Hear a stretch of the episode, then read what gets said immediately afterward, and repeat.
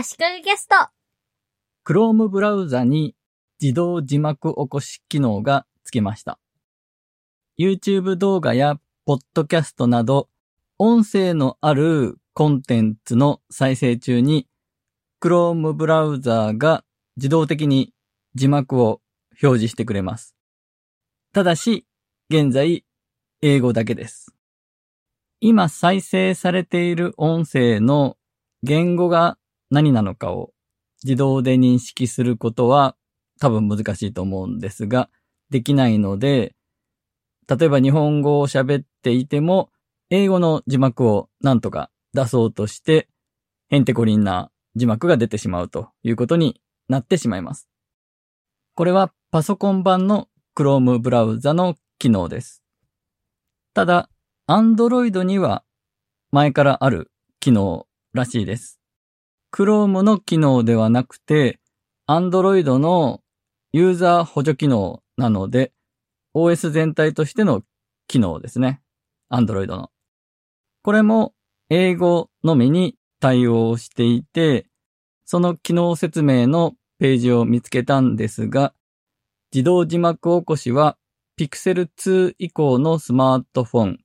および一部の Android スマートフォンでご利用いただけますと書いてありました。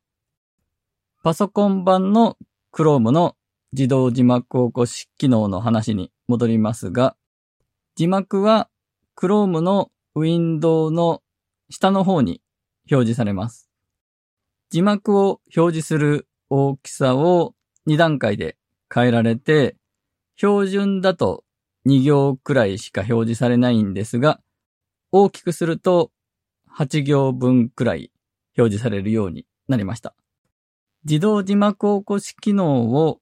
オンにするかオフにするかを設定で切り替えられるんですが、オンにしておくと Chrome でサイトを見ているときに動画や音声の再生をするときには常に字幕が表示されるようになります。オンにしておくとツイッを見ているときにスクロールして動画が出てくるたびに字幕が表示されるのでちょっと鬱陶しいですね。この機能を本来的には耳の不自由な人向けのアクセシビリティ関係の機能なんでしょうね。職場だったり、外のカフェだったり、音を出せない状態でウェブを見ている人にも便利かなと思います。字幕機能が日本語に対応したらですね。現状は英語だけなので、英語学習だったり、英語のコンテンツを聞くときの補助としてはいいんじゃないかと思います。動画の場合は、音声が英語でも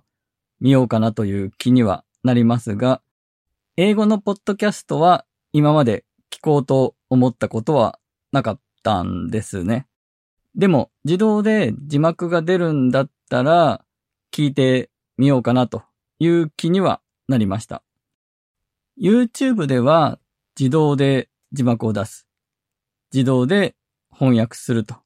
いうのはすでに実現しています。同じ Google なので日本語対応自動翻訳はすぐに実現できるんじゃないかなと期待しますね。日本語に対応したら、ポッドキャストの日本での普及という意味では多少の追い風になるかもしれません。耳だけで聞けるというのが、ポッドキャストの良さではあるんですが、字幕が出るときで、目で、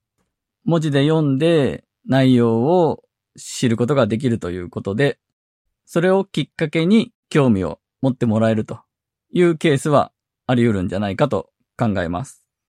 もちろん、耳が不自由な方にも、ポッドキャストを楽しんでもらえる可能性が広がりますよね。このポッドキャストのエピソードにすごく興味があるけど、今ちょっと音は出せないという時にも、字幕でどういう内容だか把握できれば便利というケースもあるでしょうね。そして、後で音を聞ける状態の時に、ポッドキャストを聞いていただいて、ポッドキャストを聞く習慣につなげてもらえるといいなと思いますね。この自動字幕起こし機能は、Chrome ブラウザの設定画面の詳細設定のユーザー補助機能からオンオフを切り替えられます。ただ、そこで設定しなくても、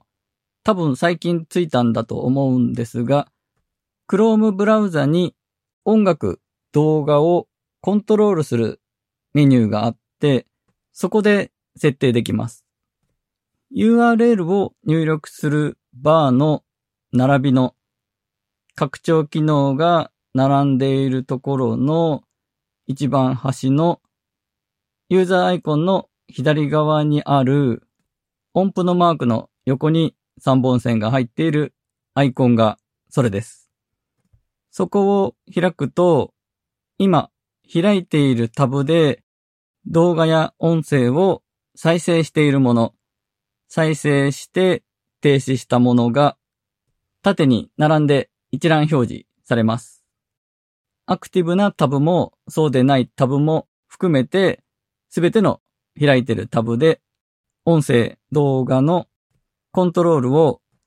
一元化して、そこでまとめてコントロールできるようになってるんですね。で、ここのメニューから自動字幕のオン、オフができるようになっています。ただ、このタブで開いている YouTube は字幕がオンで、このタブで開いているポッドキャストは字幕がオフみたいにタブごとに切り替えることはできなくて、すべてまとめて自動字幕がオンかオフかだけです。Chrome ブラウザでは、ある時から今音が鳴っているタブの、タブのところにスピーカーのアイコンを表示して、このタブから音が鳴ってるんだとわかるようにしたりと、動画や音声のコントロールに対して工夫をしてきていた、その一環でまとめてコントロールできるメニューができたんだと思います。今、動画や音声を再生しているタブがアクティブになっていなくても、そこのメニューから再生を停止したり、早送りや巻き戻しが、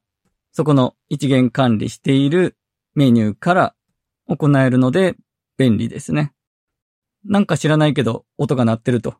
いうことがたまにありますが、そういう時も音符マークのアイコンのところから何が再生されているのかがわかりますし、停止ボタンで再生を止めることができます。また、動画の場合、そこのコントロールする機能のところから、ピクチャーインピクチャーへの切り替えができます。これ、動画を Chrome の通常のウィンドウとは別に、小窓として動画だけのちっちゃいウィンドウを開いて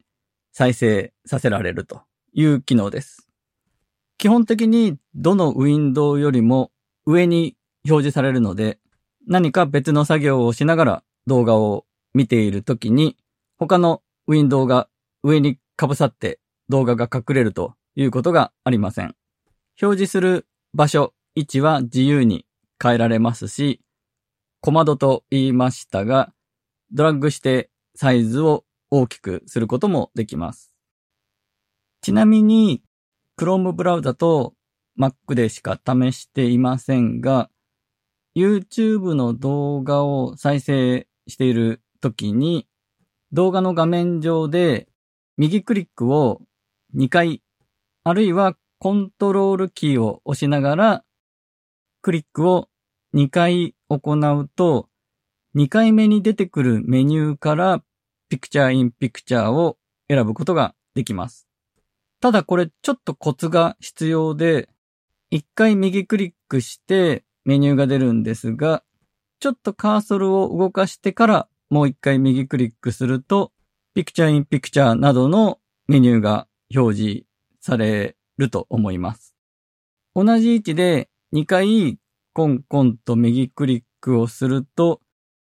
戻るとか再読み込みとかのブラウザのメニューが出るんですね。最後はちょっとピクチャーインピクチャーの話になってしまいましたが、今回は以上です。